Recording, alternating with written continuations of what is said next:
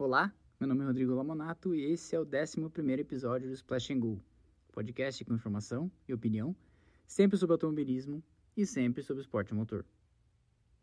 Depois do tsunami da semana passada, com o anúncio de que o Sebastian Vettel não ficaria mais na Ferrari, e na sequência, a vinda do nome do seu sucessor, Carlos Sainz Jr., e 12 horas depois, o anúncio da vinda do sucessor do Carlos Sainz Jr.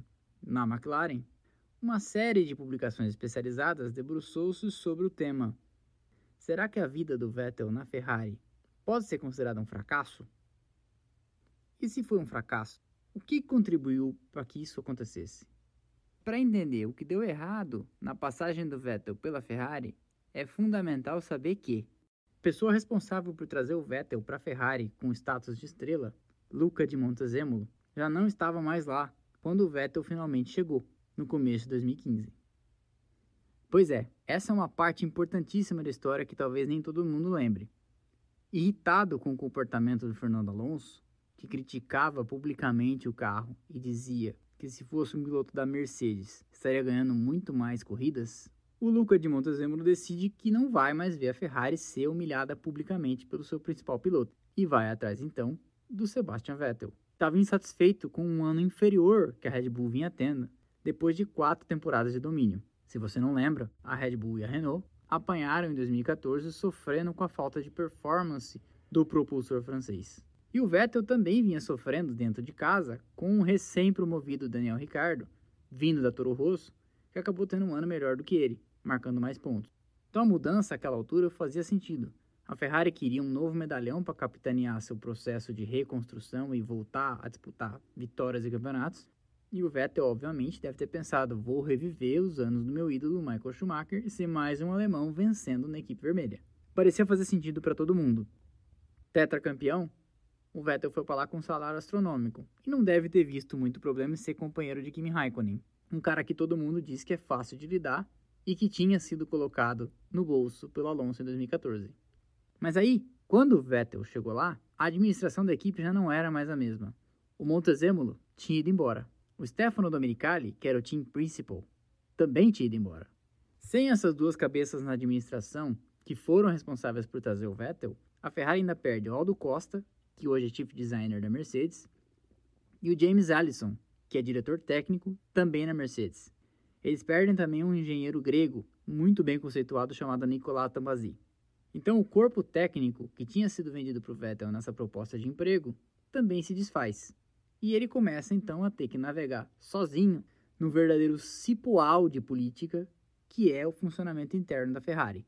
Ah, mas você está falando desse cenário político da Ferrari, como que o Schumacher então conseguiu triunfar no meio dessa bagunça toda? Pois é, como vários dos envolvidos hoje já publicaram livros e já deram muitas entrevistas, hoje a gente sabe que quando Schumacher foi para a Ferrari, ele, Ross Brown, que ele trouxe da Benetton, Jean Todt, que foi o cara que trouxe ele, fizeram um pacto entre os três de que ninguém da administração e da política interna da Ferrari ia se intrometer no relacionamento desse trio. Quem tentasse demitir ou provocar a demissão de um, estava tentando provocar a demissão de todos. E esse foi o único jeito das pressões internas da montadora e dos acionistas não chegarem à equipe de corridas. Essa aliança dos três foi a única coisa que garantiu que entre 96 e 2006 ninguém no corpo técnico tivesse sido afastado, senão por decisão deles mesmos. E esses três foram responsáveis pela manutenção de outras pessoas importantes, como o engenheiro sul-africano Harry Byrne, aquele cara que esteve por trás de assinar todos os projetos da Ferrari de 98 até 2006. Sabia fazer carro, cara, pelo jeito, não? Acontece que chegando lá na Ferrari em 2015, sem os dois caras importantes, sem o Domenicali, que era team principal, e sem o Montezemolo, que era presidente da montadora, o Vettel teve então que amarrar a égua dele num terreno movediço, que é sabidamente o mundo interno da Ferrari. E hoje, sabendo disso tudo e olhando em perspectiva, você entende que ele lutou desde o começo para construir uma equipe em volta dele. E não conseguiu. É só você olhar, por exemplo, algumas declarações dadas pelo Maurício Arrivabene, que era o time principal anterior ao Mattia Binotto, quando ele disse que o papel de piloto era pilotar e não administrar a equipe.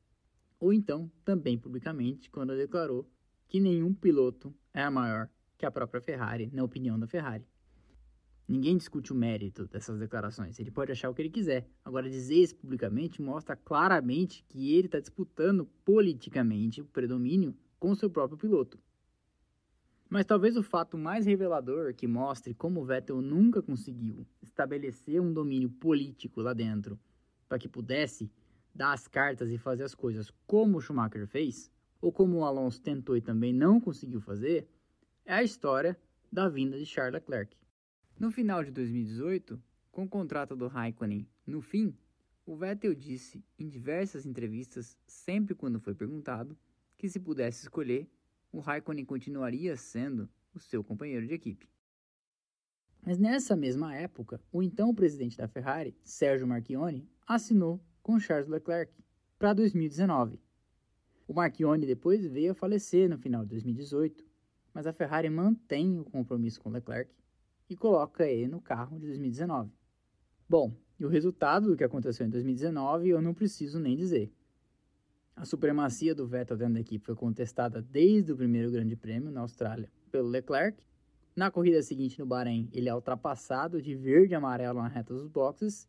Diversos outros episódios acontecem e tudo culmina naquela tragédia no final do ano em Interlagos, quando os dois carros se chocam e a Ferrari abandona duplamente.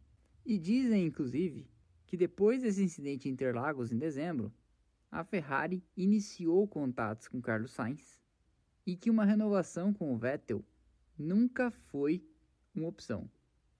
Fontes de dentro da Ferrari dizem que o time atribui a erros individuais do Vettel os insucessos em 2017 e especialmente em 2018, quando eles chegaram a liderar o campeonato, e que todas as turbulências de relacionamento com o Leclerc tinham sido a gota d'água para alguém que, aos olhos da atual administração, nunca foi exatamente a estrela que eles quiseram trazer. Porque quem trouxe, como eu contei lá no começo, foi o Luca de Montezemolo, o presidente anterior. E essa é a história dessa malfadada parceria que tinha tudo para dar certo, porque dinheiro, estrutura e corpo técnico a Ferrari tem, e o Vettel nunca esqueceu como faz para pilotar. Mas a verdade é que a Ferrari, mais uma vez, moeu com um multicampeão que passou por lá, como também foi assim com Alonso, como também assim foi com Prost. E da semana passada para cá, todo mundo tem se perguntado: e agora? Muito tem se especulado sobre a vinda do Alonso da parcial aposentadoria de volta para essa vaga aberta pelo Ricardo na Renault. Nos últimos dias especulou-se até que a Liberty Media poderia ajudar a Renault a pagar uma parte do salário do Alonso para dar um empurrãozinho e ter ali mais uma estrela de grande calibre no grid. Não se sabe se isso é verdade, não se sabe se vai acontecer. Mas sem dúvida, seria muito divertido. Porque o Alonso é um cara boca solta. E, obviamente, a Renault não vai ter um carro vencedor em 2020, se houver temporada, nem em 2021. E ele, já encostando nos 40 anos de idade, não vai ter muita paciência num projeto de longo prazo. E eu vou dizer para o que, que eu estou torcendo. Estou torcendo para que a Mercedes, já entediada de só ganhar, tenha decidido ter duas superestrelas multicampeões nos seus carros. Afinal de contas, ela é a única que tem condição de fornecer todo esse equipamento para dois. E resolva administrar o furacão que vai ser a relação do Hamilton e do Vettel debaixo do mesmo teto. E então, para essa vaga na Renault e para lapidar o Esteban Ocon, iria o inodoro e insípido Valtteri Bottas. E para ele estaria de ótimo tamanho. O que vocês acham? Bom, sonhar não paga imposto, então deixa eu aqui dar uma devagada. Valeu? Espero que vocês tenham gostado. Semana que vem tem mais. E siga o nosso Instagram, splashandgo.podcast.